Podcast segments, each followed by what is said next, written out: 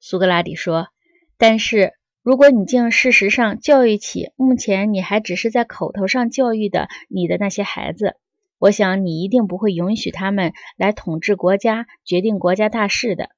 既然他们像几何学上的无理线那样的无理性。”格劳孔说：“当然不会容许的。”苏格拉底说：“因此，你得用法律规定他们要特别注意训练，培养自己能用最科学的方法提问和回答问题的能力。”格劳孔说：“我要照你的意思制定这样的法令。”苏格拉底说：“那么，你是不是同意辩证法像墙头石一样，被放在我们教育体制的最上头？”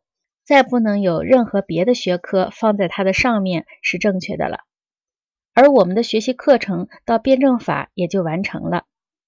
格劳孔说：“我同意。”